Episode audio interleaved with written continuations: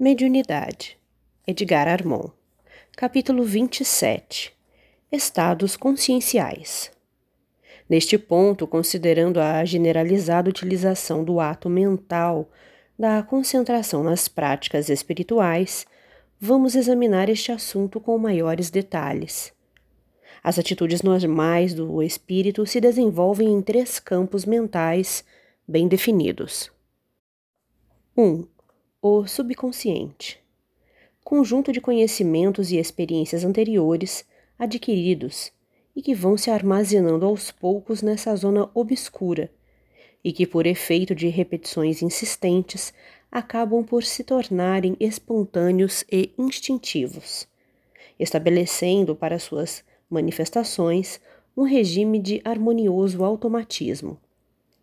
A maioria dos atos de nossa vida comum pertence a esse setor, que, aliás, é dos mais perfeitos no seu funcionamento, em, ra em razão das referidas repetições, que operam em verdadeiro selecionamento nos valores que devem ser arquivados.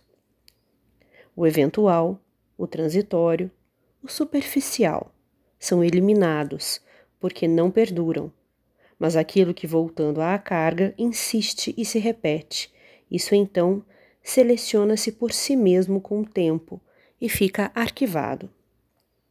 Nesse campo do subconsciente classificam-se quase todos os atos de nossa vida material, inclusive o funcionamento dos órgãos do corpo físico, dos sentidos e ainda muitos dos atos da atividade psíquica inclusive os hábitos e os procedimentos de rotina. De um certo modo subconsciente, no campo da atividade individual, arquivo passado.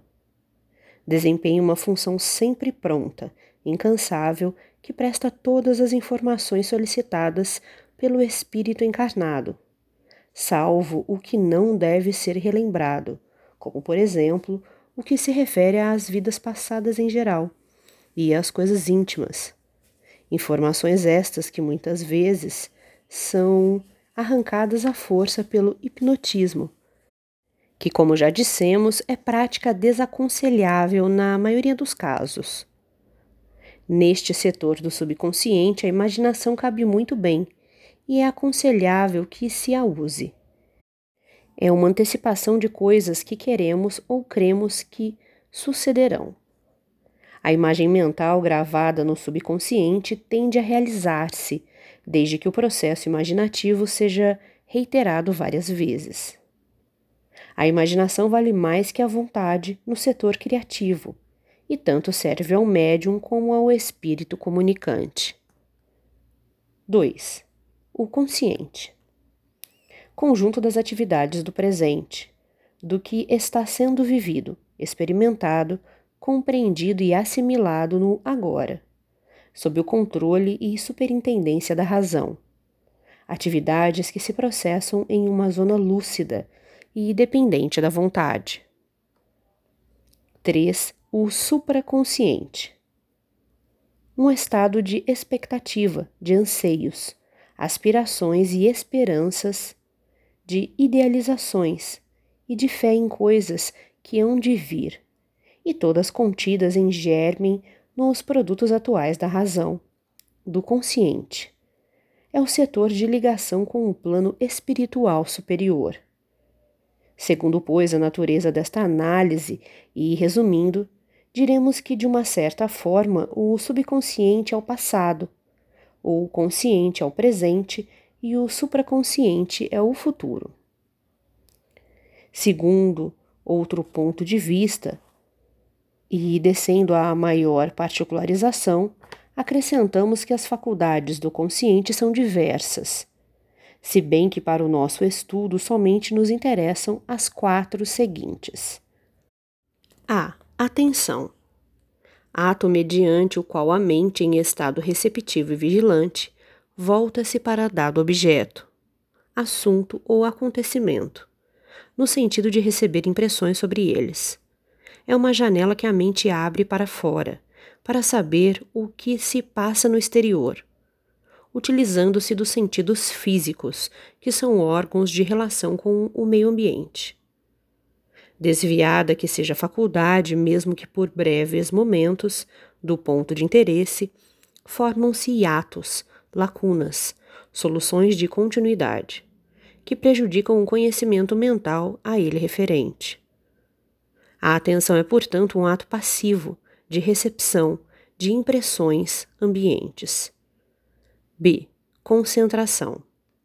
Ao contrário da precedente, a concentração é um ato mental intensamente ativo, mediante o qual focamos a mente sobre dado ponto de interesse, com a ideia deliberada de obter determinado efeito, atingir determinado fim.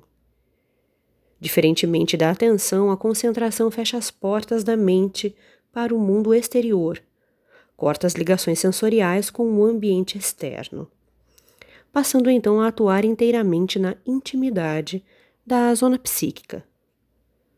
C. Meditação.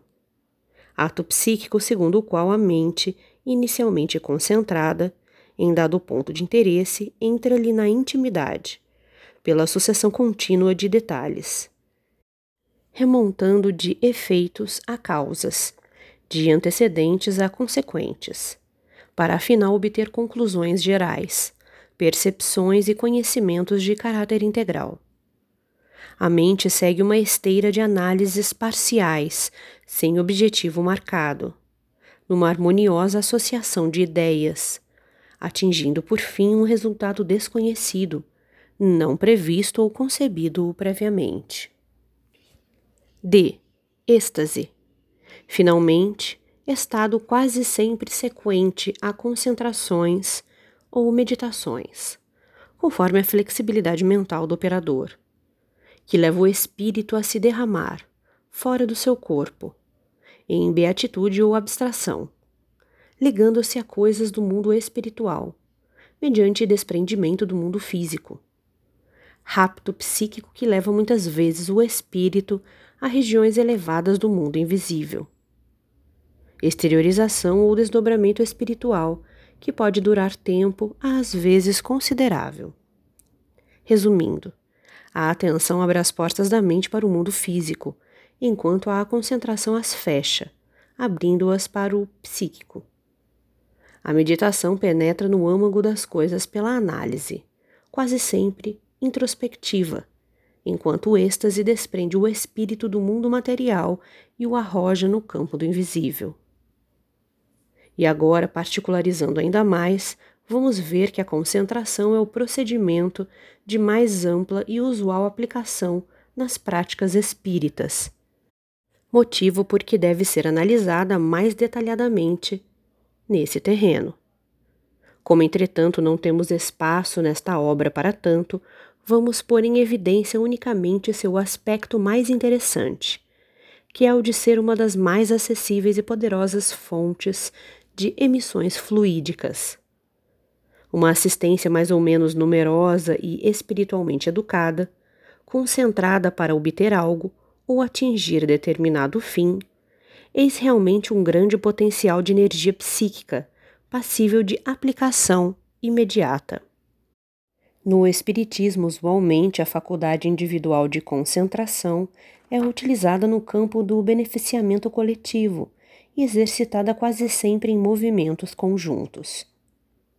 Não argumentando além dos casos mencionados há pouco no capítulo anterior, verificamos que quando um diretor de trabalhos práticos pede concentração inicial para sua abertura, ele procura formar um ambiente adequado obter um padrão vibratório equilibrado, sincronizável com o do plano invisível e compatível com a manifestação das entidades desse plano.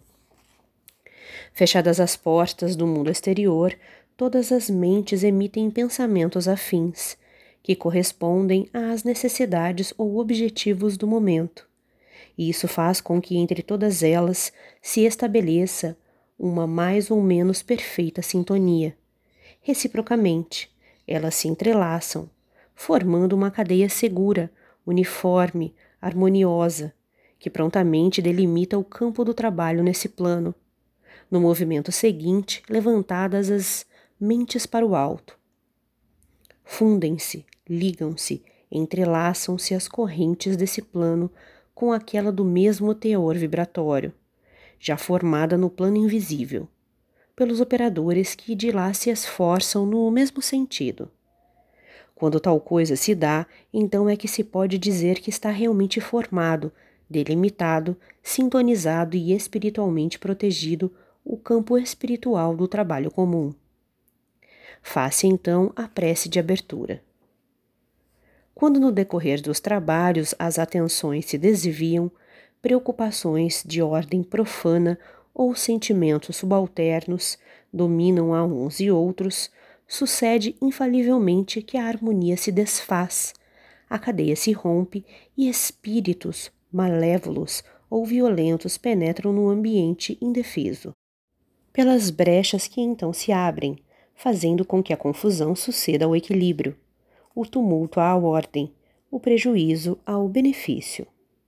Nestes casos, quando o diretor pede concentração, tenta ele restabelecer a ordem, o equilíbrio, a harmonia fechar as brechas e rechaçar os maus elementos por meio de emissões poderosas e conjugadas de fluidos benéficos. Quando na fase assistencial do trabalho, precisando levar socorro ou prestar auxílio espiritual a qualquer necessitado, o diretor pede concentração, visa fazer convergir para esse necessitado uma caudal de força reparadora ou conforme as circunstâncias, oferecer a agentes invisíveis, dedicados a curas, um suporte, uma fonte de energias curadoras, em que esses agentes se apoiam para a realização de suas tarefas. E quando finalmente, ao término dos trabalhos, o diretor pede concentração para o encerramento, o ambiente representa uma maravilhosa eclosão de fluidos suaves e de luzes que sobem para o alto, em ação de graças, e do alto recebe, em reciprocidade admirável, bênçãos e espiritualidade para todos. Enfim, a cada passo o trabalhador da seara necessita concentrar-se para dar como para receber. E por isso deve ele colocar nesse ato de tão elevada significação e tão comprovada utilidade espiritual toda força, devoção e pureza de que dispuser.